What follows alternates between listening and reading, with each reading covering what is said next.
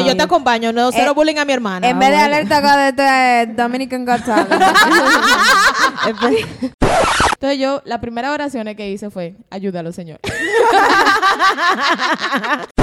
te duele y tú estás como que, como, como los gatos que hacen de que... y como que se le paran los pelos y se ponen así. Entonces tú estás como que resentido. Entonces, a mí me pasó como Lourdes. Yo,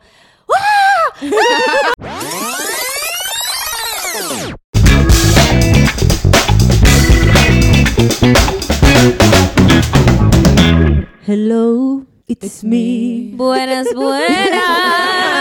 Oli, Oli, Oli, Oli. Hola, hola. Wow. Feliz, contento. Escucha. Estamos aquí otra vez. Otra vez. En su podcast, el mejor, el más jocoso, pero edificante. Estamos otra vez en otra entrega de ¡Alerta Ay, Dios, como que se me salió un gallo. Ay, ¿cómo Ay, así? Yo no lo escuché ni la gente tampoco, tranquila. Amarre su gallo. Oh my God, estoy muy feliz de estar junto con la mujer que tiene ¡shu! dinero. Oh my God, soy rico. Oh my God, soy rico. Uh, Oh my God, Pero soy de rico. gracia por ahora. Claro que es. Señores, ¿cómo están mis chicas? Estamos bien, Díganme. estamos bien, estamos bien. Maravillosamente bien. Más bien que un loco. Es más, yo estoy hasta asustada de lo bien que estoy. Muy bien. Aquí, esta voz tan estridente, claro que sí, Aide García de este lado. Ch. Marisa del Rosario. A los negocios. En Lourdes Aponte. Y estamos muy felices de estar otra vez. ¿Cómo están ustedes, mis mujeres? En verdad, yo estoy súper feliz de este proyecto y del apoyo que hemos visto verdad, sí, de wow. la gente, de verdad que sí. Eh, no, no- nunca pensé que esto iba a llegar donde está llegando, pero estoy agradecida de Dios y con ustedes los amamos de verdad que sí. Nunca dudes del papá que tienes. claro que Llegarás no. lejos. Oye, que Al infinito y cuan- más allá. Cuando Dios manda, paga el pasaje. Claro que yo no te deja pie, ¿no? No. Ni a nunca. media.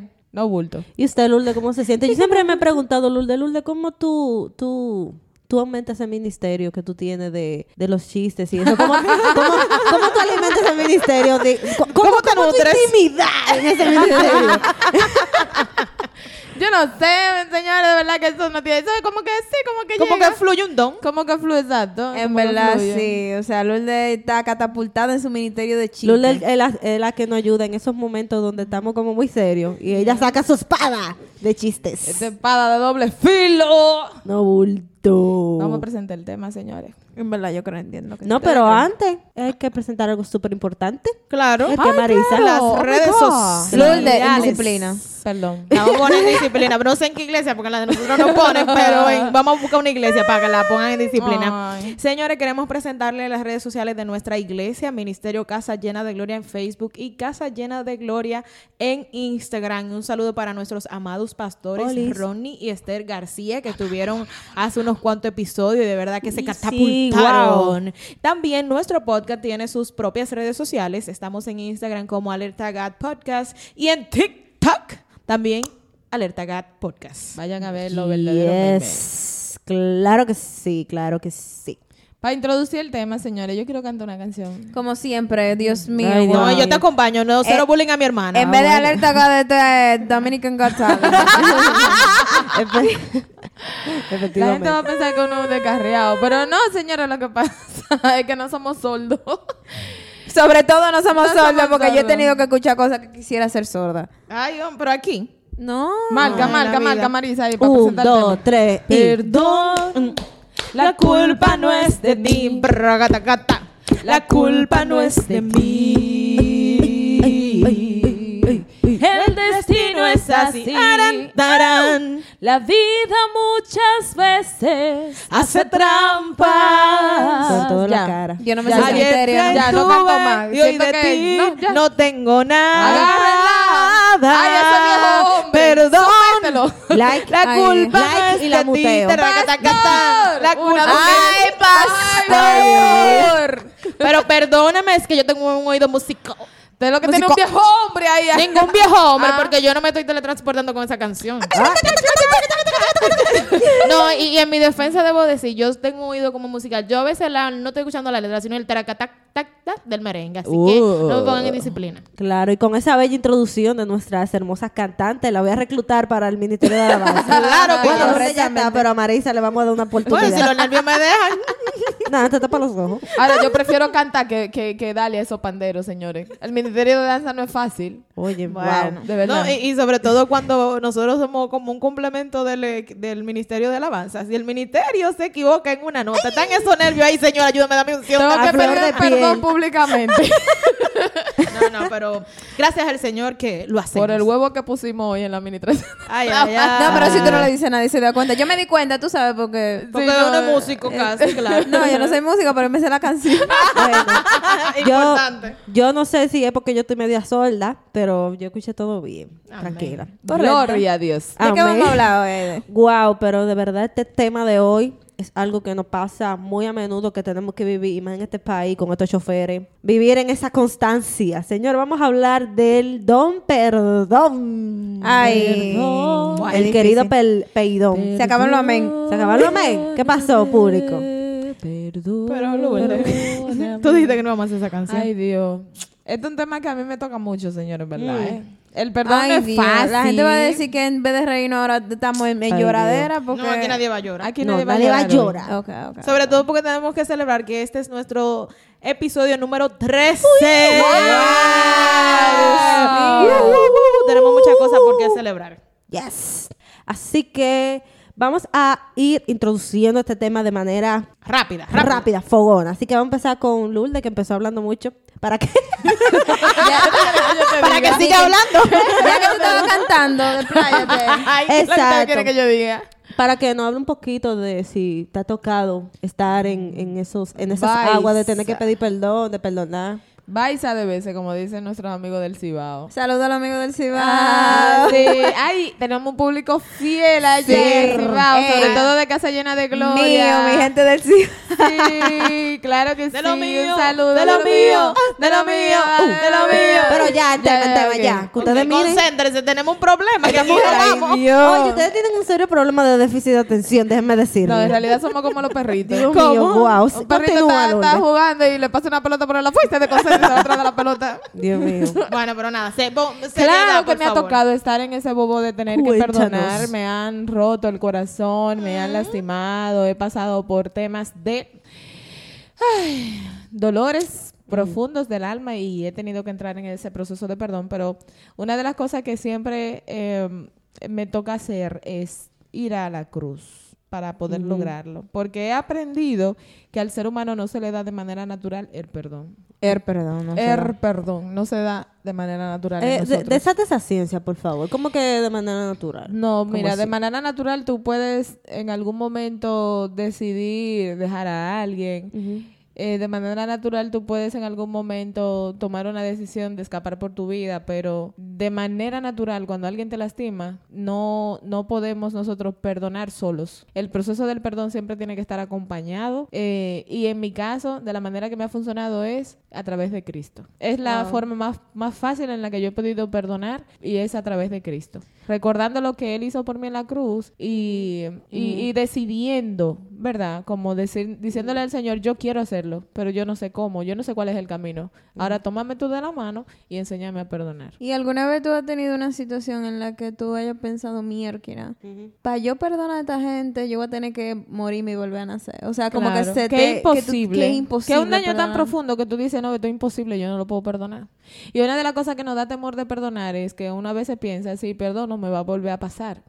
Wow. Si lo olvido, me va a volver a pasar. Me van a coger de- de- uno- ajá. Y entonces eso hace que uno se quede en esa cárcel. Porque es una cárcel en la falta de perdón. Entonces, eh, haciendo esa pregunta, porque la, mucha gente piensa que el perdón, eh, eh, qué sé yo, eh, eh, hacerte el loco. Por eso mm, que- Olvidar. Exacto, Olvidar. hacerte el loco, como que ah, yo olvido, como que lo saco de mi vida, como que cierro ese... Di que Pero vamos, exacto, vamos a hablar de eso más adelante. Yo quería decir que tengo un testimonio de, de eso de- del perdón, que realmente fue muy difícil para mí, muy difícil para mí. Y tal vez ustedes dirán, ay, pero es un disparate, señores. Para mí fue muy difícil porque era una persona que yo pensaba... Ey, tus sentimientos son válidos. Exacto, Correcto. bueno, ok. No tenemos un termómetro, ¿verdad? No, exacto. dolió, A mí me que complica dolió. la gente que me dice de que, de que yo le Y por que- eso que tú yo estás le, así. que yo le digo que ay me siento mal que sí, que pero hay gente en África que están pasando hambre yo sé pero yo no soy la gente de África lo siento pero yo soy la que estoy sintiendo mi tristeza Sí, y, y realmente por esa falta de perdonar a esa persona, eso como que me congeló en un lugar que yo no podía ni, ni ir adelante ni atrás, pero mi amor, yo decía, yo estoy bien, yo soy la mejor ahora que salí de ese saco de sal y, y yo soy la madura y yo puedo seguir adelante, be strong, be you, be, be free. Y, y realmente yo no estaba nada, yo no estaba, yo no estaba nada de be free porque yo tenía ese dolor en mi corazón, porque tú sabes que tú no has perdonado cuando tú piensas en eso y te duele y tú estás como que, como, como los gatos que hacen de que... y como que se le paran los pelos y se ponen así. Entonces tú estás como que resentido. Entonces tú haces sufrir a la gente por ese daño que te hicieron a ti, que esa gente no tiene nada que ver con eso. Y, y, y, uno empieza a, a- como ser espejo del- de, lo que, de, de cómo te trataron. no y definitivamente de- estoy de acuerdo contigo una de las eh, cosas que hace la falta de perdón es que crea esa capa entre tú y el mundo o sea porque tú estás a la defensiva ya o sea cuando tú guardas ese rencor tú piensas que todo el mundo te va a hacer lo mismo. Y sobre mi pequeño testimonio, Cuente. para mí lo más difícil que yo he tenido que perdonar, yo diría que a mí misma. ¿Cómo así? Fuerte. Está profundo eso. Eh, ha sido muy difícil, o fue muy difícil yo perdonarme muchas cosas que yo permití que me hicieran. O sea, cosas que yo, que yo permití que otras personas hicieran. Ese, ese cúmulo de malas decisiones que yo tomé en contra de mi propio ser, entonces me hizo tener un rencor grandísimo con quien yo era. Y Wow. lo que hizo fue que a mí no me importara nada, no me importara lo que me pase. O sea, a mí me daba trepito que venga una gente y me dé tres tiros. O sea, yo tenía un- literal, yo tenía un rencor tan grande con quien yo era y con las decisiones que había tomado que ese rencor se volvió en amargura, se volvió en depresión. Yo no podía sentir felicidad por nada. No podía ver el, como dice la gente, el, el, el- la- el vaso medio lleno. Yo lo veía medio vacío y ya, y, y no había nada ahí.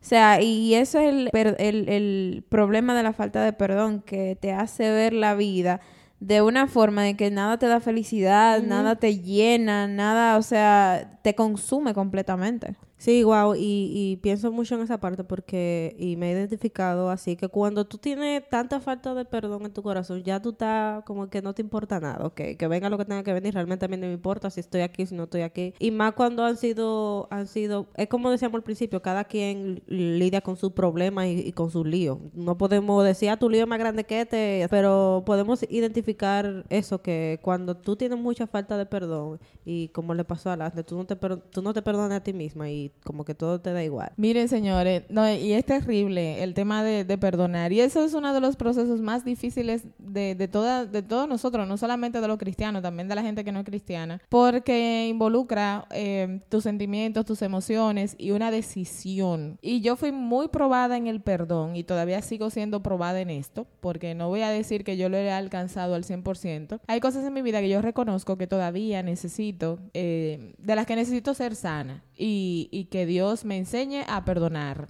Es que el perdón es un proceso, constante. Pero sí hu- hubo un momento de mi vida que yo pasé, tuve que hacer un proceso de perdón de una barce gente junta al mismo tiempo. tú dices. Ay, mi madre, tú pasando lista. Una lista negra, como literalmente, señores, de cuatro, de tres personas, no, de cuatro personas que in- eh, intervinieron en un, o sea, fueron como actores de un tiempo muy particular en mi vida, donde luego de que pasaron muchas cosas, yo me enteré de cosas que no voy a dar detalles porque no quiero exponer a nadie, pero me enteré de cosas feas que traicionaron mi confianza, fraguaron muchas cosas a mis espaldas. Eh, cuando pasan cosas así, tú dices, Dios mío, pero fue que el mundo se puso en mi contra. Y de alguna manera ahora, con los ojos de la fe, yo puedo ver que fueron procesos en los que Dios permitió que yo esté para, para entrenarme en esa área. Porque tú no puedes decir que has superado la falta de perdón hasta que tú no te ves en la situación de que tienes que perdonar. Perdonar traición, perdonar críticas, perdonar calumnias que levanten falsos testimonios en tu contra. Sobre todo si tú ni siquiera eres esa clase de persona. Tú te sientes como doblemente herido. Y más si es cercana la persona. Y si son cercanos, amigos cercanos que han hecho cosas en tu contra que tú dices, pero Dios mío, esta persona no era así conmigo. Entonces como que todos esos difuntos se destaparon todos al mismo tiempo y eran todos actores de un mismo Pero como difunto, porque ya no, no son tus amigos ya. Mm, algunos sí, porque la relación pudimos restaurar la amistad, porque Dios tuvo que trabajar fuertemente en mi corazón en ese sentido y yo recuerdo que en ese tiempo yo estaba tan herida, tan herida, que yo le decía, Dios mío, pero es que esto yo no lo voy a superar. Esto es de verdad que yo no sé cómo lo voy a, a- a- a lograr. Entonces yo leía en la palabra que dice el Padre nuestro, Padre, perdóname, como yo también perdono a mis ofensores. Y en ese tiempo recuerdo también que veía prédicas en YouTube y testimonio de personas esos testimonios que son como la prédica perfecta, pero tú dices como que, ay Dios mío, ¿qué yo voy a hacer ahora? Testimonio de personas que murieron y fueron al infierno y regresaron, que estuvieron al borde de la muerte y, y, y, y se vieron en una puerta, que no sé qué, y que se iban a perder y que entonces el Señor les revelaba, estás aquí porque no perdonaste a fulano, porque no perdonaste a Mengano. Y yo decía como que, wow, pero si eso es así, yo me voy a morir así.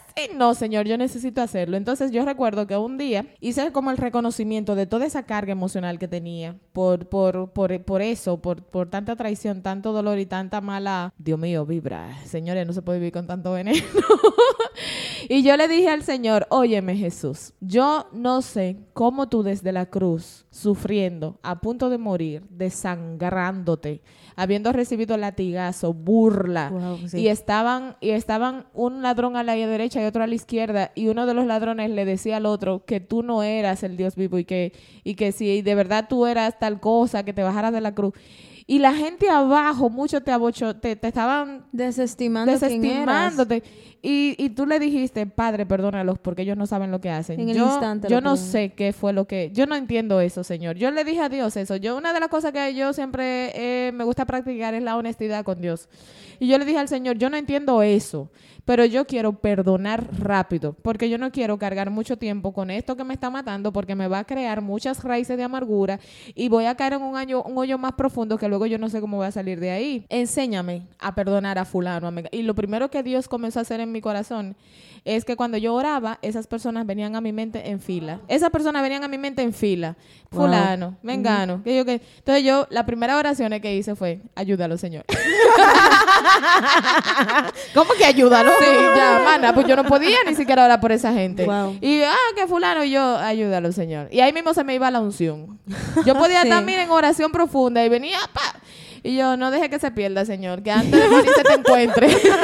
y recuerdo que una de esas personas en particular, un día, no, este sí es un testimonio, señores. Yo estoy en la iglesia y estamos en adoración profunda y yo estaba allá, Señor, en el tercer cielo, tocando el trono de Dios. Y así, todo enamorada y adorando a Dios. Y viene el Señor y me trae a la mente esta persona en particular. ¿Tú sabes lo que a mí me pasó? Se te fue la unción. Se- no, no solamente se me fue la unción, a mí me dio un pique.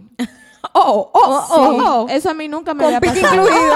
Oh. Me dio pique. Wow. Y yo le dije al Señor, pónsela a otra gente, a mí no. Y ahí mismo dejé de adorar. Yo era una rebelde grande, Señor. Ay, Dios. Yo le dije eso al Señor, pónsela a otra gente, a mí no.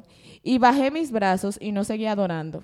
Y me fui para mi casa. Pero, pero, guapa que tú eres. Atrevía. yo siempre he sido honesta con Dios. Señor, el Señor me conoce, yo he aprendido eso. Dios me dejó tranquila unos cuantos días y un día llego a la casa y entro a mi habitación y de repente sentí esa, esa, esa necesidad de ponerme a orar y cuando comencé a orar, que me puse en actitud de oración, vino esta persona. Otra Dios, Dios vez. la trajo. Y Otra comencé, vez. no, no, no, y ahí Ay, sí fue verdad. Ahí yo oré por esa mujer con jipío, con lágrima, con mira, como que como que la oración era para mí. Y pude entender que era necesario que yo hiciera eso para que se rompiera esa falta de perdón que había en mi corazón. Wow. Y fue el Espíritu Santo que me ayudó porque, bueno, ya ustedes ven, no fue de mí. Yo le dije al Señor, mira, pónselo a otra gente, conmigo no relaje, que yo no estoy en esto". Ni que no me banda con eso. Exacto. Pero, pero eso Dios me lo ha enseñado, que el ejercicio primario es comenzar a orar por esa persona y el Señor va a ir comenzando a, va a comenzar a romper la- las cadenas y las ataduras que hay.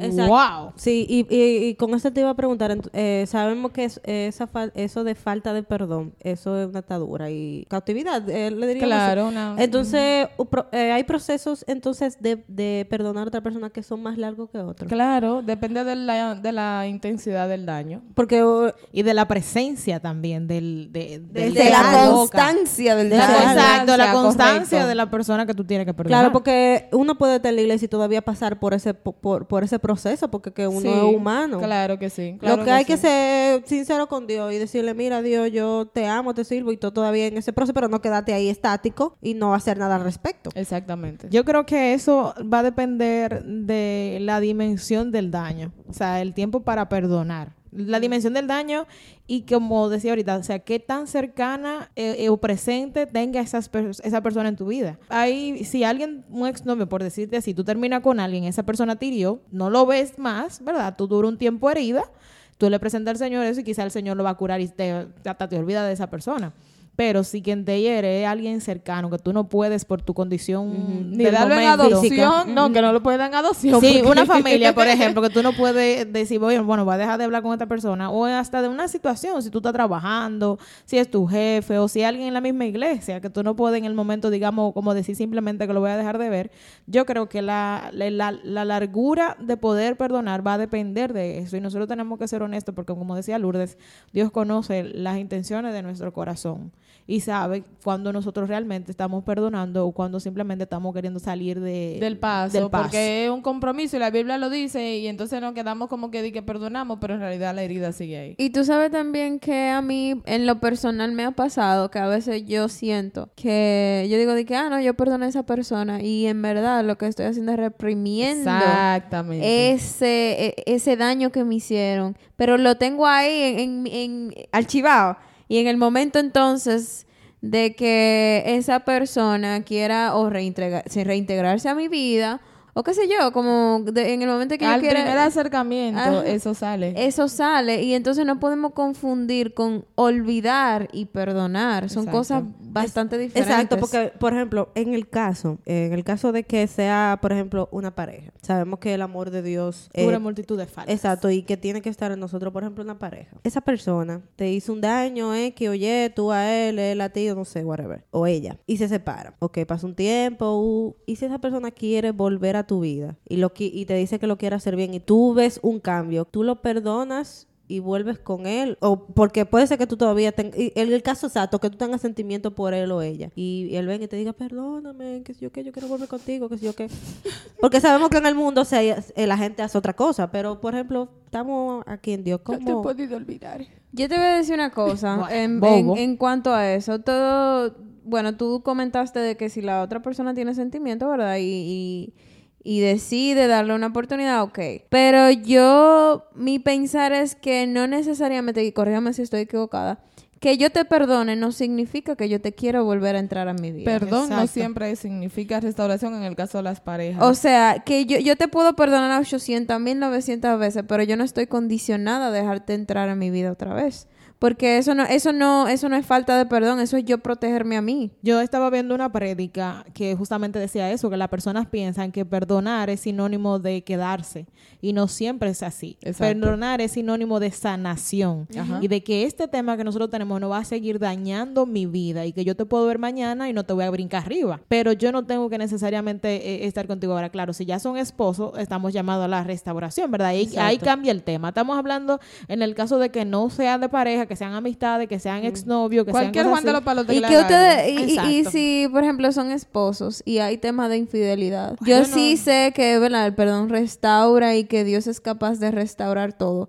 Pero yo le voy a decir una cosa. En lo personal, en lo personal, yo realmente le digo, vamos a divorciarnos. Sí, pero, Bueno, pero esa palabra que tú acabas de decir, del perdón restaura, lo que el perdón restaura es tu sanidad emocional y tu sanidad del alma. Pero perdonar en tema de relación y pareja no siempre significa restauración de la relación de pareja. Correcto. Porque para que haya una restauración de pareja tiene que haber un arrepentimiento del que hizo el daño, un cambio en su conducta y una disposición de verdad de perdonar, olvidar y continuar. Entonces ahí se da la restauración de la relación. Pero una pregunta ya de- de- para debatir un poquito el tema. Si, por ejemplo, tú estás casada Y tu pareja ahora, eh, te es infiel y tú ves que está verdaderamente arrepentido, etcétera, tú lo perdonaste. ¿Te divorciarías o seguirías en la No, relación? yo, si la persona está en la disposición de muestra evidencia de arrepentimiento y de cambio, lo que la palabra me, me, me aconseja es que yo debo siempre optar por el perdón y la restauración. Pero eh, la restauración depende de la voluntad de los dos, de los dos. Si esa otra persona que fue la que falló demuestra que realmente está arrepentido y demuestra un cambio en su conducta y que quiere salvar la relación, el matrimonio y la familia, yo entonces debo, debo poder, debo poder, porque también, como dije, es una decisión de los dos. Yo como la persona dañada, si mi, mi, mi amor por Dios me alcanza, que tiene que alcanzarme por Es fe, fuerte, oíste. eh, yo debo estar en la disposición de perdonar. Primero, el perdón no es no negociable. El perdón es sí o sí, porque Sí. es que el perdón depende de tu salvación. La Biblia lo dice. Perdona com Señor, perdóname como yo perdoné. Ahora, la decisión de ser de estar en la relación y quedarme ahí, tú tienes que antes de volver a exponer tu corazón, asegurarte de que de verdad la otra persona está mostrando un cambio. Yo diría que, bueno, obviamente nosotros no estamos en la realidad y desde fuera podemos decir, no, Es yo no fácil perdono. opinar, claro. Tú me entiendes, hay que estar ahí, pero yo creo que las parejas se pueden restaurar, pero debe haber un largo camino. Eso, de- exacto, eso no se da de la noche a la terapia, mañana. De, de demuéstrame Claro. que tú sí. Es. No es que porque dice la palabra que yo te perdono te voy a aceptar de No. una vez para atrás, porque Y es el que, que- la confianza se quebró. Correcto. Y el que falló tiene que estar preparado para que duden de él. Y Claro, de- y de- para la consecuencia de todo, la consecuencia. y demostrar realmente que cambió y no Claro. solamente con palabras, porque entonces la- las personas tendemos como cuando nos vemos en el aprieto de sí, sí, ya yo cambié, sino también pagar el precio. No es que lo vamos a poner a coger lucha, pero pagar el precio de Póngalo la a coger su espera. lucha. También, digo honestamente, sí, póngalo a coger lucha y que demuestre Sí. que esa persona realmente cambió y que quiere que usted esté de nuevo en su vida, porque mire, el problema no es perdonar en ese caso, sino el- el- la- Construir lo que se construir rompió. la confianza. La mente de uno va a estar siempre de salió. ¿Para dónde salió? Claro, ¿Por qué no ha claro, llegado? ¿Con quién claro. está? Está en el celular. ¿Y con quién está Claro. hablando? Entonces, ¿Con quién es que se ríe? ¿Con quién se está riendo? Y el meme que está viendo. Entonces, eh, eso creo que... Y él tiene- nervioso cuando te dice que va a salir con los panas. Tiene que entrar en un proceso. Desde que llega el viernes, yo todo de que mi madre Como nervioso. viene. No, realmente Dios es que me libre de eso, porque realmente yo me jalaría los cabellos. Yo también. No, y, y Yo no que, sé. y que una de las cosas que yo he podido aprender conociendo el carácter de Dios es que eh, Dios no quiere que a nosotros nos estén rompiendo. Exacto. Dios no quiere que nosotros estemos expuestos a que nos rompan el corazón eh, no. y que nos quedemos ahí, tú sabes, como resiste, aguanta, resiste, aguanta. Un día llegar, llegar el día que hasta la fe tú vas a perder si te expones tanto a que te lo rompan el corazón. Entonces, Concho, y- le da una gota a una Oh, piedra tanto que la rompe. Entonces no, no se trata de eso, se trata de que, de que haya una verdadera intención de ambas partes, de que las cosas funcionen y que sea genuino, porque lo que es genuino dura. Ah, yo te voy a decir una siendo honesta ya. Vamos a quitarnos sin pose. Bueno, vuelvo y repito, no estamos casadas, pero siendo honesta, yo te aguanto hambre. Yo te Pero no aguanto cuerno. Pero mira, de verdad, yo creo que Bueno, para yo ta- mí lo más difícil sería perdonar Yo una con infidelidad. Yo Todo lo puedo en Cristo que me fortalece, pero los cuernos tampoco O difícil. violencia. No, la violencia no está ni siquiera en no, eso discusión. ni siquiera te Eso hay que salir de una vez. vida está peligrando. Pero ¿y por qué no fuimos tan profundos en las relaciones de Dios. pareja? No, No, porque la mayoría de las veces esas son de las cosas más difíciles de perdonar. Una infidelidad realmente yo, Dios va a tener que tratar conmigo. Eso, Señor, yo lo voy a perdonar, pero Yo lo voy a perdonar, como dije al principio, haciendo esto, esta técnica. Pero otra vez, yo no voy a exponer mi corazón a que tú me lo rompes. Ya me lo rompiste una vez, ¿cómo yo te lo voy a poner en la mano otra vez? Para que tú hagas lo mismo. gracias. Y quiero traer un tema aún más profundo. de- Ay, ay, ay, más de- profundo. Y la gente que sufre de, abu- de abuso sexual. Ay, ay, Y la Ay, gente que sufre de, que son usados y Ay, a ay, veces ay. sufren abuso sexual de parientes o, o de esa persona que la han utilizado. O, o gente que tiene que perdonar al asesino como hizo Gigi Ávila, mira. Mira, eso es fuerte. Sí, porque, wow, no, ahora sí ustedes se pusieron profunda, porque eso de, esto que ustedes acaban de mencionar, eso... Trivial, por Eso decirlo. tri- lo que estamos diciendo del matrimonio son, es una chambra delante de un daño como una violación o, O un asesinato. Eso es ya un nivel de perdón, de perdón, wow. Perdón, Yo no nivel sé. 2. Yo lo que creo ahí es que uno tendría que verlo en el contexto de sanar yo. O sea, no es que un regalo para quien me hizo el daño. Es un regalo para mi alma, para no tener raíces de amargura, para quitarme el peso. Y vuelvo y digo, perdonar no significa quedarme ahí. O sea, yo te perdono para yo ser libre, pero yo no te voy a volver a ver. O sea, usted no está supuesto a estar quedándose en la, que esa Sí, persona se quede que en su el vida. perdón duele, o sea, el perdón Pero es difícil. Imagínate que, que quien te lo hizo fue tu papá o tu mamá. Ay, Dios mío. O más peor, que tú tengas consecuencia de eso. Como un hijo. Como un embarazo o una, O una enfermedad. enfermedad. Está fuerte eso. Eh, eso Dios tiene Por que meterse que ahí, literal. lo correcto, eso iba a decir. Si usted que nos está escuchando, si se siente identificado con alguno de estos casos, yo le invito a que encienda su alerta. Porque yo estoy segura que no tenemos nada en contra de, de verdad, de la ayuda terapéutica, eso ayuda muchísimo. Pero a esa herida que hay en el alma, que está tan profunda, solamente puede llegar Dios a sanarla. 100% Realmente muy acuerdo. fuerte, muy fuerte. Eh, es- eso es muy difícil. Pero no, no. No es imposible. No, No es imposible. imposible, No es realmente. imposible, no es imposible porque, mira, yo escuché la, la, el testimonio de Alex Campos. Ay, sí, también yo. Muy fuerte. Muy fuerte. ¿No fue su papá? No, no fue su papá, fue una persona que vendía a, cerca de la iglesia y que se supone que también era cristiano. Que fue abusado que- Alex Campos. Sí, Sí. cuando tenía 11 años, Un 12 hombre. años. Él lo- le- esta persona que estaba cercana a la iglesia vendía empanadas, le pidió permiso a su mamá como para que él trabajara con él los fines de semana y que se quedara de una vez ahí en la iglesia.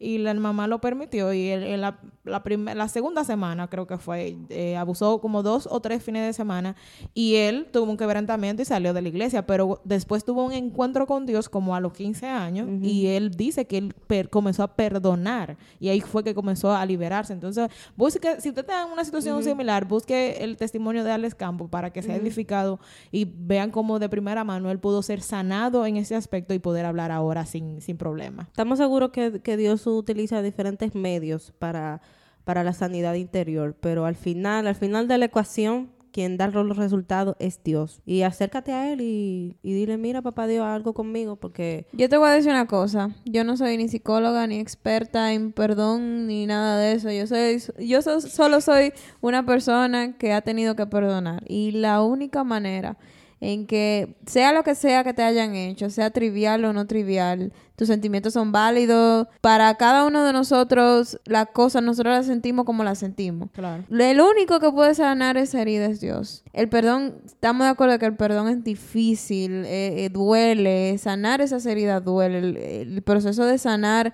es molesto, pica, duele, es molesto. Entonces, pero el único que puede ayudarte a sanar, ayudarte en ese camino es Dios. Amén. No, y que una de las cosas que a, a nosotros nos impide perdonar es porque el perdón, el tener falta de perdón es como, imagínate tu corazón como, como un espacio donde tú tienes ahí adentro personas. Algunas personas están en suite de lujos, otros en habitaciones sencillas y hay otros que están en cárceles. Entonces, cuando una persona tú no la has perdonado, tú la tienes dentro de una cárcel, adentro de tu corazón. Tú lo tienes cautivo allí. Entonces, tú sientes como que él no se merece salir de esa cárcel, no se merece que yo lo liberte, no se merece que yo lo perdone. Pero en realidad, el espacio que esa persona está ocupando en esa cárcel de tu corazón es como un hoyo negro que está lleno de muchas cosas inmundas, de sucio, de inmundicia, de... Resentimiento, Si tú quieres ponle rencor. hasta agua hedionda. Ninguna gente quiere tener en su Agua casa posada. O- si tú, tú tienes una casa con tres habitaciones y tú tienes una de las habitaciones llena de mugre y de inmundicia, esa habitación tú no quieres ni entrar. Que eso también es lo que pasa. Ese- esa habitación no, no queremos entrar para no recordar el dolor. Pero, pero mientras no entramos, esa persona que causó ese dolor está ahí adentro, en mi corazón. Entonces, esto es simplemente un ejercicio de coger una llave, ábrele la reja, ábrele la puerta, que el Señor se va a encargar de sacarlo de ahí y de limpiar ese espacio. Es simplemente cuestión de flojarle un poquito el cuello, porque es como si lo estuviéramos estrangulando. Entonces estamos estrangulando a esa persona para que esa persona muera, pero en realidad el daño está matando a nosotros por dentro. Eso sí es verdad. ¿Y, y qué ustedes opinan de esa gente que dice, yo perdono, pero no olvido? Pero no olvido. Que lo perdone Dios. Que el diablo lo tiene engañado. Porque ciertamente que el- uno nunca va a olvidar la ofensa. Porque tú no, no, no- no, loco, uno no es amnésico, o le va a dar ahora una amnesia selectiva. La ofensa tú la vas a recordar, la diferencia es que la vas a recordar sin dolor. Entonces eso va a ser como una cicatriz de una herida que ya cerró. Pero sí, sí, sí. Y también eso, tú decías ahorita, de que a veces uno dice perdone, pero en realidad lo que estás haciendo es reprimiendo el sentimiento. Ahí es que ocurre eso. Yo te perdono, pero no olvido. Pero en el fondo esa expresión lo que guarda es esto. Claro. Es, yo te perdono, mi amor, pero yo estoy atenta a que tú lo vuelvas a hacer. Estoy esperando que Estoy vaya por ahí para estoy esperando la bajadita, mi amor, que te la voy a devolver así. Me voy a alegrar cuando se te muera alguien. Ay, Dios Wow, sí, mío, es ¿verdad? verdad, Sí, es verdad, es verdad, sí. Di que yo no le deseo mal, pero si lo choco un carro cuando cruza la calle. Ay, No, y ay, de- Dios. Di que, que el juicio de Dios me va, baje sobre esa gente. Por ahí va a decir algo que es que también entonces ahí se hace la oración de, del Señor, hame justicia. señor. de que- Adereza mi mesa delante de mis angustiadores. no, y, que, y yo quizá no puedo hacer algo, pero al Dios que yo le sirvo sí. Y por ahí Sí. María se va, Mátalo, señor. Sí, y si, y si lo ven por la calle lo atropellan. Ay, Dios, Ay, Dios, mío, Dios wow. Mío, Es fuerte. wow. Yo lo, yo todo esto lo, lo visualizo de esta manera. Mientras tú tienes esa persona ahí atravesada, el mundo espiritual o Dios y Dios tienen tanta cosa buena para, para tu vida y tú tienes todo eso retenido simplemente por, por no perdonar, por no, porque que Dios no, no puede darte más, más cosas de las que Él te prometió ya, porque ya esa promesa están ahí, mientras tú tienes esa persona ahí resentida, guardada, porque profundo ahí. Más profundo. Realmente. Más profundo. Más profundo, porque también hay unas consecuencias espirituales cuando nosotros tenemos falta de perdón. La falta de perdón acarrea raíces de amargura. Entonces, ¿Y qué es eso, Lourdes? ¿Cómo se come eso? la raíz de amar, imagínate unas raíces amargas, una que están profundas, profunda, profunda. Cuanto más raíz, la- eh, ma- cuanto más profunda es la raíz, más complicado se hace sacarla. Entonces, las raíces de los árboles, ¿qué hacen? Cuando, en la medida que pasa el tiempo, ellas se van expandiendo, expandiendo, buscando nutrientes para que el árbol crezca y entonces van cogiendo terreno, terreno, terreno, terreno. Yo he visto casas que los pisos se levantan porque las raíces cogieron todo el terreno de abajo de la casa. Entonces la raíz de amargura hace eso, coge todo el territorio de tu corazón y tú sin darte cuenta te convierte en una persona amargada, Sí. celosa, chismosa, conflictiva. Tú no puedes hablar con nadie. Tú tienes días que tú no te puedes ni siquiera mirar en el espejo. Tú no has visto gente que dice de que, mire, yo tengo, una ti- yo tengo una hora, mire, que yo, yo misma no Sí. me soporto. Me levanté con, como con, con todos los apellidos seres. Tengo los apellidos cruzados. Mira, cruzado. muchacho, no me hable mucho, que yo hoy estoy rifando una pela y tú me estás jugando los 99 números. Mi pobre muchachito pagando. Sí, mío, guau. Exacto. Entonces, los que están a nuestro alrededor comienzan a pagar las consecuencias de nuestra falta de perdón y de la raíz de amargura que hay en nuestro corazón. Entonces, ese es el único pecado. Casi todos los pecados te afectan a ti, pero el de la raíz de amargura afecta y contamina a las demás personas. Wow, y me acaba de bajar un rema, oh, Dios mío. Suéltalo. No sé, no sé qué versículo es ese, pero dice la Biblia que hay del que deje caer uno, Ay, él deje per- sí. uno de sus pequeñitos. Ay, es mejor de- que se ahorque y se muera. Y, y, y pasa mucho eso que por, por nosotros tenemos nuestra rencilla y, nuestra pod- nuestra Podredumbre.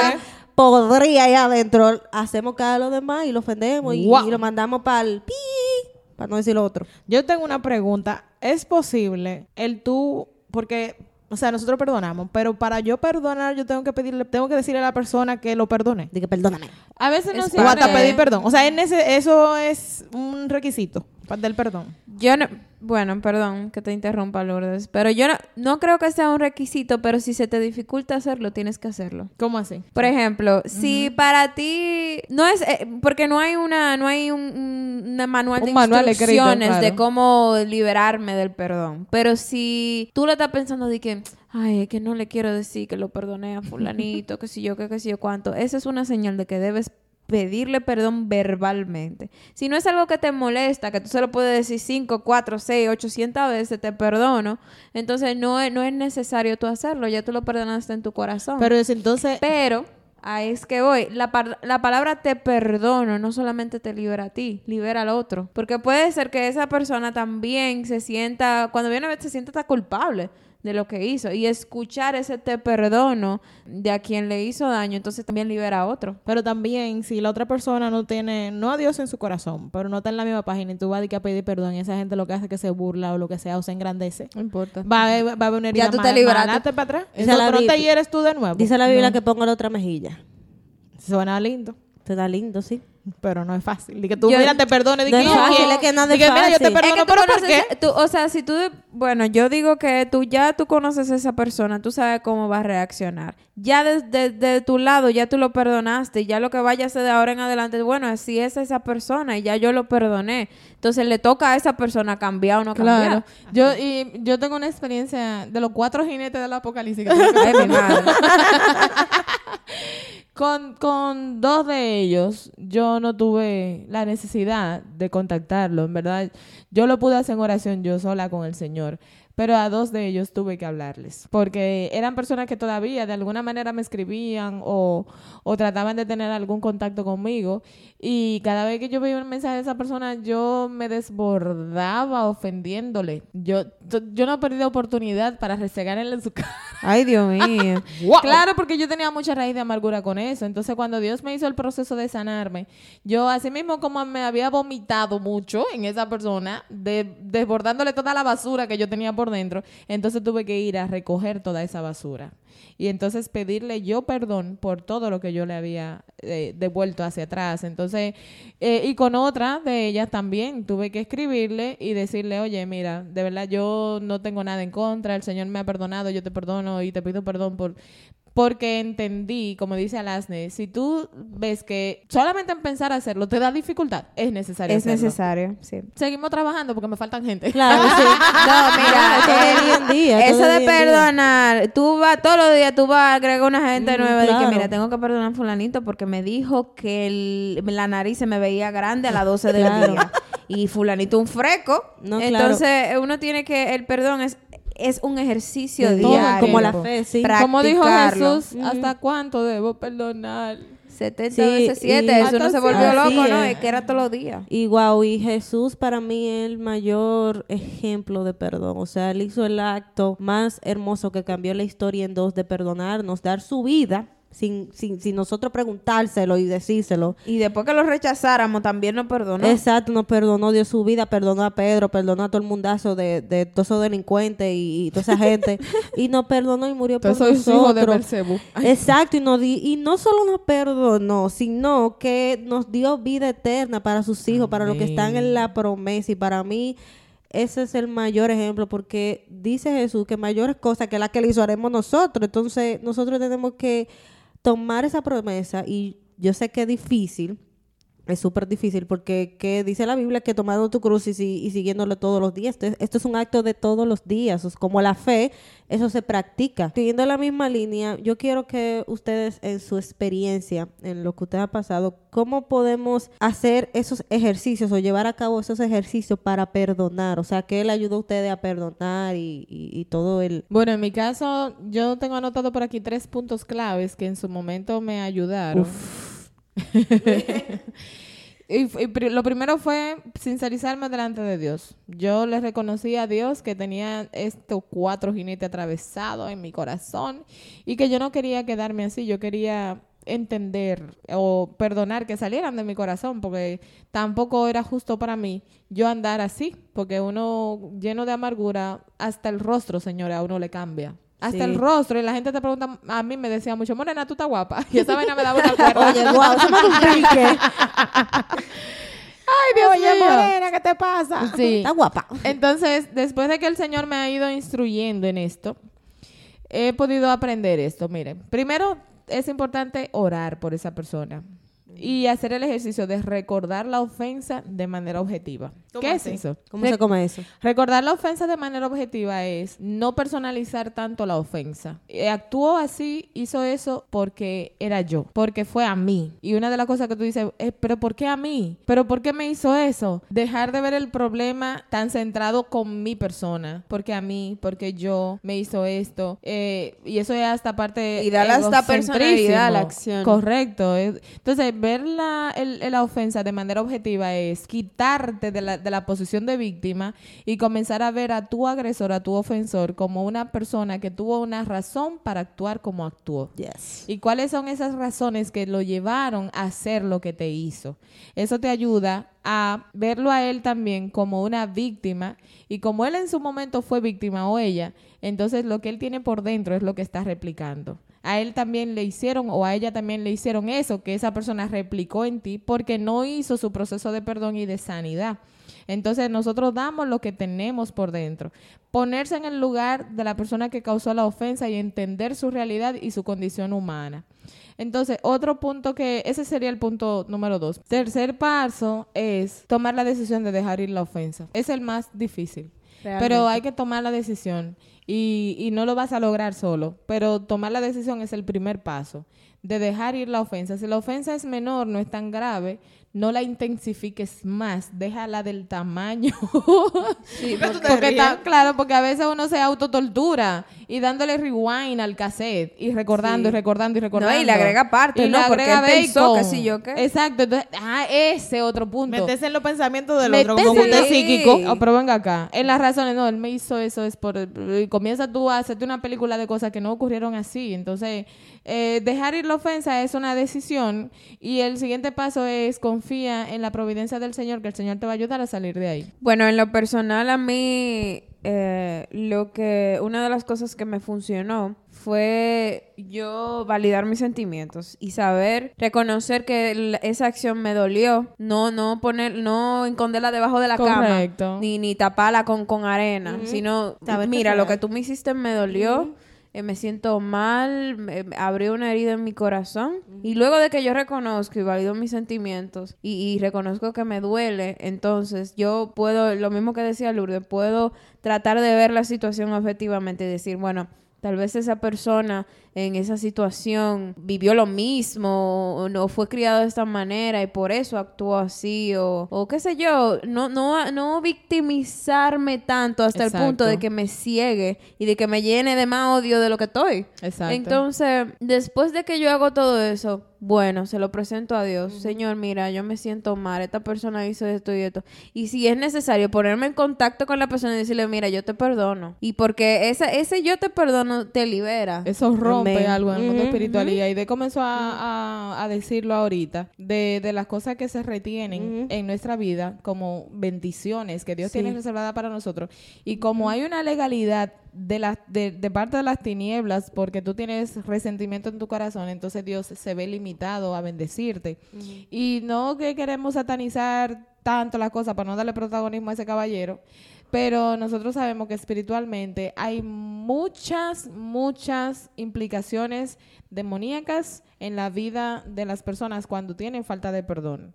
Y se manifiestan de diferentes maneras. Se manifiestan en enfermedades, se manifiestan Sí. en insomnio, se manifiestan en vicios, Sí. en drogas, en alcohol, en, en muchísimas cosas. Y esas Wow. legiones por falta de perdón hacen es como que minan toda la casa, minan toda tu vida.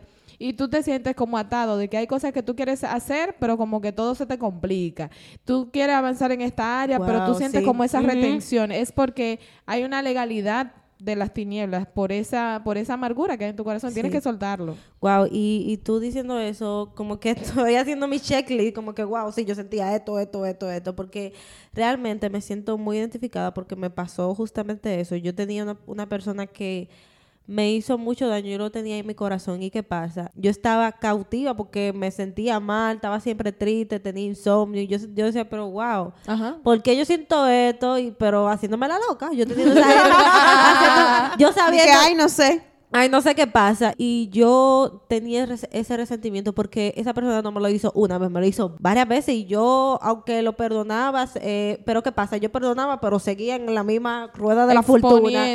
Otra vez. regresando al mismo al mismo dolor y, y- y- y al, al mismo drama. Entonces, yo recuerdo que eso, eh, yo lo he mencionado par- eh, varias veces aquí. Yo justamente tenía esa persona en el teléfono, estaba hablando con esa persona y yo le dije, mira, yo te perdono, yo te suelto. Se lo dije face to face, to face no, se lo dije por llamada y le dije, yo te perdono, pero volver a intent- intentarlo sería un retroceso para mí. Sería yo retroceder a lo que yo quiero construir para mí, porque era algo que me tenía estancada. Yo sabía que si yo seguía con eso, yo no iba a avanzar en Dios. Es Yo no, yo no iba a tener mi liberación.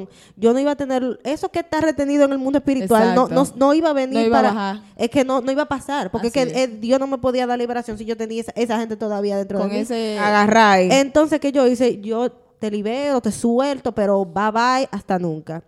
Y Dios trató conmigo esa noche y mi liberación fue a través de lágrimas.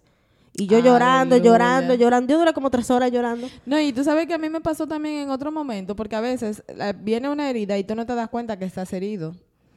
Y eso es raro. eh, Sí. Y la forma como yo lo experimenté fue con algo muy puntual.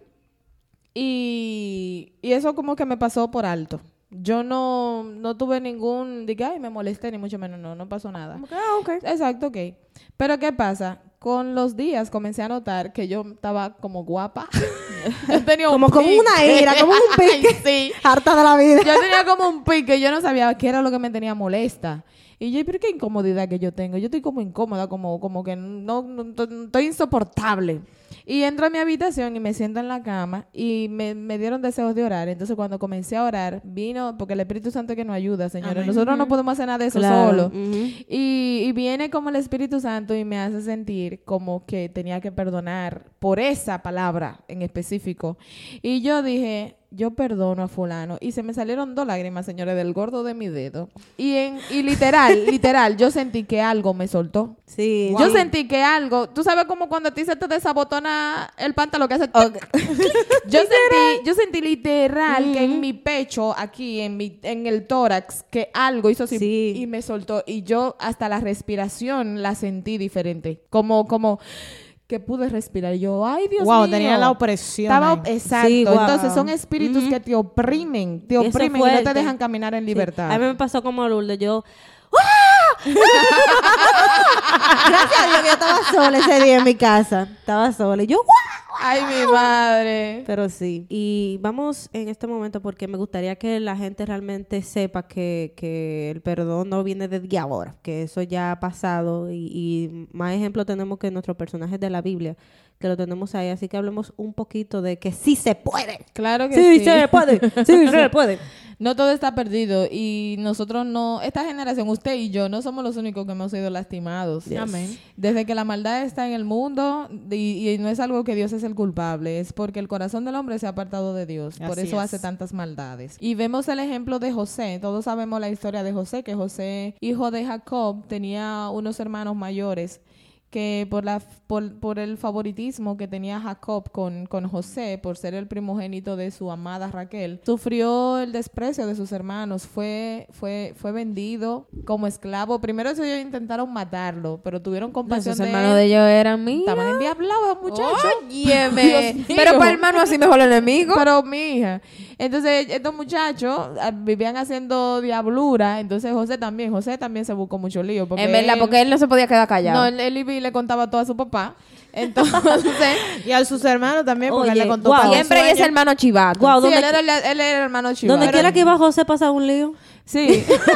Siempre, donde sea Ay, que José pasaba un lío. Entonces, José con esta fama de chivato, que todo lo que los hermanos hacían, se lo contaba a Jacob. Eh, entonces viene Jacob y hace una túnica diferente para José. Los hermanos se llenaron de recelo. Entonces Dios también dándole sueños de su futuro, de que todos se inclinarían delante de él. O sea, Dios le estaba diciendo, tú vas a tener una posición privilegiada en la historia de la salvación del pueblo de Israel. Entonces, todo esto hizo que sus hermanos se encendieran en celos en contra de José y ellos planearon matar a José. Pero no lo mataron porque el propósito de Dios era llevarlo a otro lugar, llevarlo a Egipto. Entonces vendieron a su hermano como esclavo. Y todos sabemos todo lo que José tuvo que pasar. Duró muchos años en la cárcel. Mm, La Biblia, de las cosas que pasó José, de las que es específica, es de la ofensa, de la de lo que sufrió con la esposa de Potifar y que fue a la cárcel. Lo acosaron sexualmente. Acosado sexualmente, pero si nosotros pensamos bien, José fue vendido como un esclavo y a los esclavos no les iba bien en Egipto. Eran maltratados, eran humillados, él segurito pasó muchísimas cosas. Y José, todo eso, todo eso lastimó su corazón. claro. Claro que sí. José tenía la herida de la traición de sus hermanos, la herida del celo de sus hermanos, la herida del, del, del odio de sus hermanos, la herida de todo lo trabajo que tuvo que pasar en Egipto, la herida de la calumnia de la esposa de Potifar, la herida de que fue preso injustamente y con todo esto él siguió confiando en Dios. Y, y posiblemente tenía una herida con su papá porque él pensaría que no fue a buscarlo o, o no sabía si su papá sabía que lo habían vendido. Quizá él también se sintió abandonado en ese aspecto. Es probable, porque él era un jovencito cuando tuvo que pasar por todo esto. El Ay, caso es que cuando ya José es un adulto que ha ganado el favor del, del faraón y, y faraón lo comisiona como el segundo al mando, que sabemos que sus hermanos van a Egipto por busca de provisiones porque había una hambruna grande en todas las regiones, eh, José hace todo ahí un... Yo, yo estoy segura que ese, ese mareo que José hizo, ponle la copa, a lo que vuelvan con Benjamín, eh, no sé qué. De alguna manera él, él lo planeó así, pero estaba indeciso entre si lo perdonaba o no. Yo Quizá creo. estaba molesto. ¿eh? Estaba Sí. dándole Ajá, estaba dándole rueda la larga. Al- ahora que yo lo voy a agarrar en la bajadita, seguramente. Claro. Entonces, dice aquí en la palabra, en el capítulo 45 de Génesis, eh, capítulo 45, versículo 1, dice, no podía ya José contenerse delante de todos los que estaban al lado suyo y clamó, haced salir de mi presencia a todos. Y no quedó nadie con él. Al darse a conocer José a sus hermanos, entonces se dio a llorar a gritos y oyeron los egipcios y oyó también la casa de Faraón. Y dijo José a sus hermanos, yo soy José. ¿Vive aún mi padre? Y sus hermanos no pudieron responderle porque estaban turbados delante de él. O sea, el grito, aquí lo dice muy fino, que, que él lloró, pero... Pero José literalmente hizo... Peor.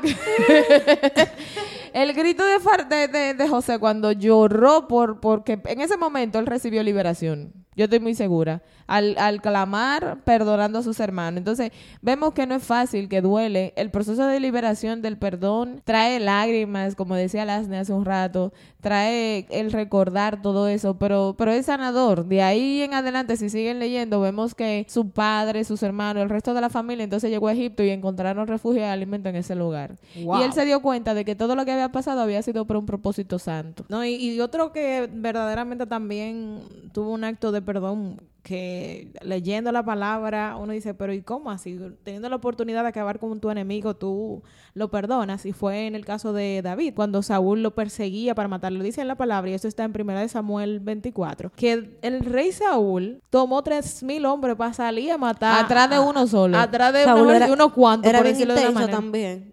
No, pero si tú sabes que, al, que un Sí. guerrero, porque acuerda, acuérdanos que ya en ese momento David era un guerrero que había Sí. matado gigantes y que donde quiera que salía, el Señor lo respaldaba y mataba a a Y a. 3.000 Se puso en para el rey Saúl. Entonces salió con tres mil hombres a buscarlo y dijo, ya este es el que voy a matar. Y David tuvo la oportunidad porque de hecho narra en ese capítulo que el rey Saúl estaba de espalda a David y los hombres le dijeron, ven, vamos a darle ahora que vamos a darle. Vamos a comérnoslo con yuca. Aprovecha ahora y dale en el ahora ahí que ruede. ahora sí. Ahora que lo tenemos aquí es que le vamos a dar como debe ser. Y dice la palabra que David dijo, pero que me libre Dios de yo levantar mi mano en contra del ungido de Jehová.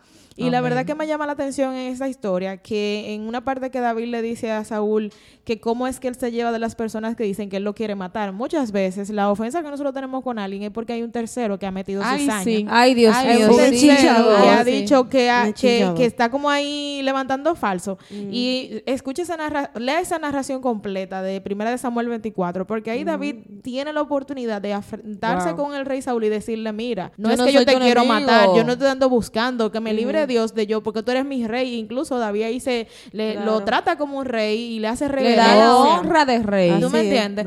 Y le dice, es que no, es que son la gente que están bochinchando Wow. entre nosotros dos, que han creado este malestar. Y muchas veces nosotros estamos en esa posición, que la gente a nuestro alrededor han creado un chisme que usted ni cuenta se está dando, y usted está en el medio de la candela, y muchas veces quizás por no tener un acto de, de- de humildad, de acercarse a esa persona y decirle, mira, yo no tengo problema contigo, que es lo que te pasa conmigo. Y que esa gente te puede decir, no, pero yo no tampoco tengo un problema contigo. Y entonces tú ¿y entonces qué es ¿Y lo que está pasando? ¿Cuál es el bobo que hay aquí? Entonces, eh, eh, aprendamos de. David, primero a tener una oportunidad de acercarnos a la persona que, que tenemos que pedirle perdón, aclarar los puntos y sobre todo, si eh, darle la, la reverencia en el caso de que esa persona la merezca, ¿verdad? Tener la humildad de poder decirle que las cosas no son así y, y poner los puntos claros y perdonar. Y ahí se cumplió lo que dice en el Padre Nuestro, perdóname como yo perdono a mis enemigos, porque más para adelante David, el Señor mismo lo tuvo que perdonar de acciones que él hizo y de pecado. De la, toda, va- toda la metida de pata que dio, porque es otra cosa. Cuando Ya nosotros nos resistimos a perdonar, de alguna manera hasta nos estamos poniendo en un punto de perfección, como que de nosotros no cometemos errores. Correcto. Claro, sí, y hay que saber entender con esto que hemos estado hablando. Yo he entendido que el, el perdón es lo mismo que un proceso de, de sanidad interior. Es como un parto. hay ¿eh? Yo no he veces- parido, pero... Mm, Sí, hay- realmente hay que entender que hay procesos que duran más que otros y,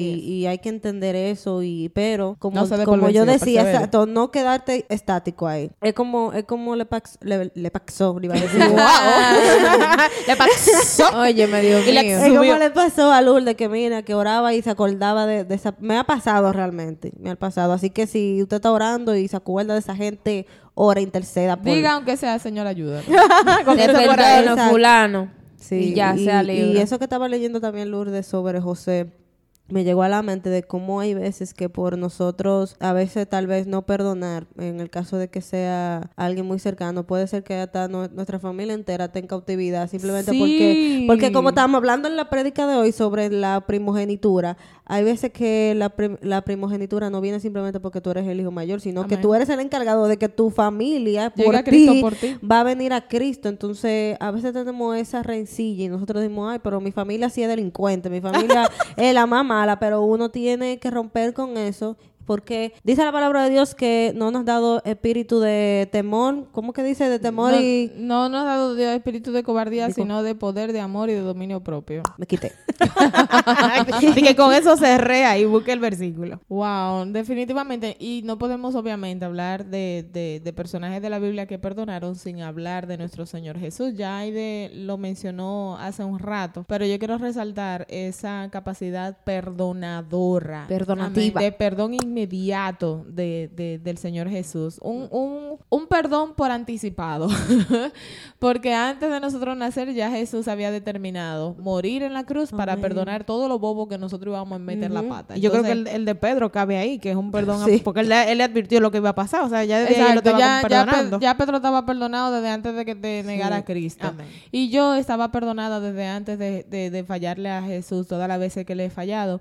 Y estoy perdonada desde todas las veces que le voy a fallar en el futuro antes de morirme o de que Él venga a buscarme. Amén. Entonces, mi trabajo es reconocer que necesito ese perdón, arrepentirme y así mismo regalar ese perdón, porque una de las cosas que no mencionamos es que nosotros se nos dificulta también regalar el perdón y de alguna manera es porque no nos hemos sentido perdón, no hemos disfrutado de ese perdón de Jesús, no hemos aceptado el perdón de Jesús, porque cuando tú aceptas ese perdón y aceptas ese amor, se te hace más fácil también. Así que no, no esperes más. Vamos a ver un versículo bíblico, Alasne, que, que está en Mateo 18, 21 al 35, una Sí. parábola interesante. Esta es una pequeña historia que el Jesús le estaba contando a, Pedro, a. Pedro, ¿verdad? Porque él le hizo una pregunta. Yo voy a parafrasear, tú sabes, ponerlo más que lo podamos Lo entender. experto en escatología bíblica. Vamos Por a favor, parafrasear. chance, Aplatanalo. eh, parafraseando, ¿verdad? Y a lo- Bueno. los oyentes que lo busquen, en- está en Este es Mateo capítulo 18, a partir del verso 21. Entonces vino Pedro de presentar, porque Pedro era una cosa increíble. por Siempre que- Pedro, Oye, siempre Pedro, Pedro. Y le dijo, Señor, eh, y le dijo Pedro al Señor, Señor,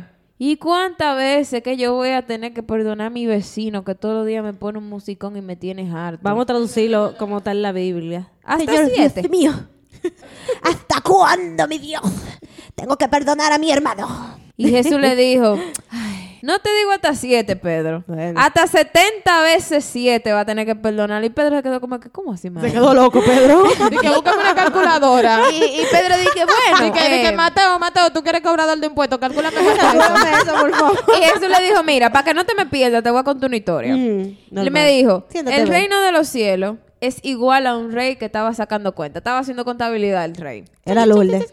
Y comenzando a hacer cuenta, Dos y dos son cuatro. le fue Cuatro y dos son presentado seis. Seis y dos son uno de ocho sus siervos que le debía, Lourdes. Vamos a decir que le debía 10 mil pesos. Vamos a ponerlo ahí, ¿verdad? Le debía 10 mil pesos.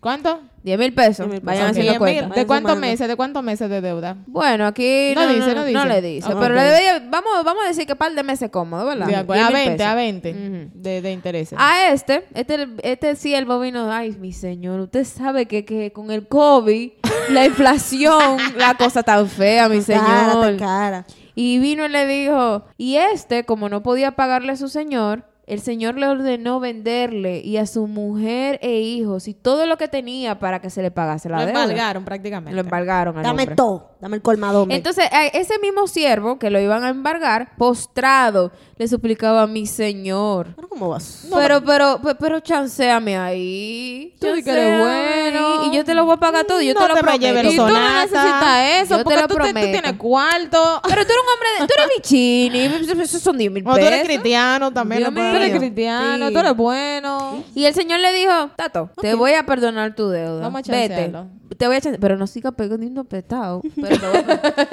Entonces, cuando ese siervo acabadito de salir del templo del Señor, halló a uno de sus siervos, o sea, el siervo del siervo, que le, des- que le debía 10 pesos. El primer siervo debía cuánto? 10 mil. Este siervo le debía 10 Diez nada más. pesos. Yendo el siervo donde su consiervo le digo, mira, es hora de que tú me pagues todo lo que tú me debes. Pero, pero, pero nada más son 10 pesos. ¿Cómo, cómo así? Bueno, No me por importa, 10 no me importa, no me importa, no me importa. Si, si tengo 90 pesos y me faltan 10, no tengo 100. Exacto.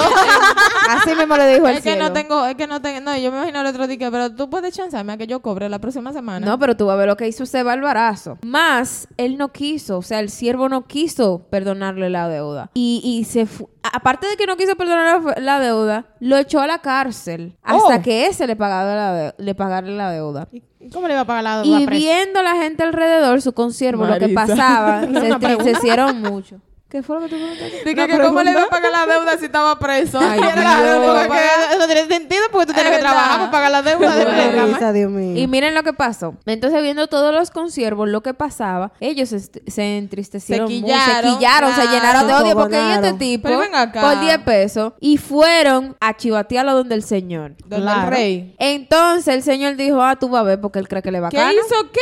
Tú vas a ver.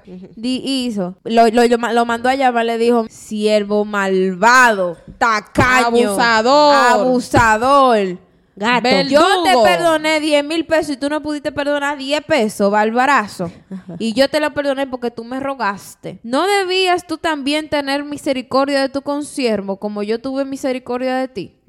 Entonces el Señor enojado le entregó a los verdugos hasta que pagase todo lo que le debía. Ese también se fuñó porque debía más y, no, y entonces lo entregaron y no podía trabajar. Pon Se, se entre- quedó la vida de, de la Bueno. presa, entonces. Pon entre paréntesis ahí la palabra verdugo. Verdugo entre ¿Se paréntesis. acuerdan lo que hablamos de las cautividades espirituales y los derechos legales de los demonios asignados a los corazones de falta de perdón? Ajá. Esos son esos verdugos. Ay, wow. Wow, profundo. Seremos echados en cárceles de oscuridad de las tinieblas y los verdugos que el enemigo asigna para esa clase de pecado, entonces vendrán a azotarnos. Wow. Y miren el final de la historia de Jesús, porque yo no sé, Jesús, wow, él, él tenía una imaginación. Que Jesús no, ¿qué? Miren. No, Jesús era un contador de Entonces, cuentos. eh, el final de la historia, dice Jesús, y así mi Padre Celestial hará con ustedes, si no perdonan de todo corazón a cada uno de sus hermanos. Me quité. Ya. Bye. Ya se Cerremos acabó el esto, se podcast. acabó el podcast. ya. Señor, yo no quiero caerme ahí, ayúdame. Si usted de lo que tampoco quiere caer ahí, tiene que encender su alerta GAT. Para esto la alerta GAT, para todo eso bobo. Sabemos que no es fácil, lo hemos dicho.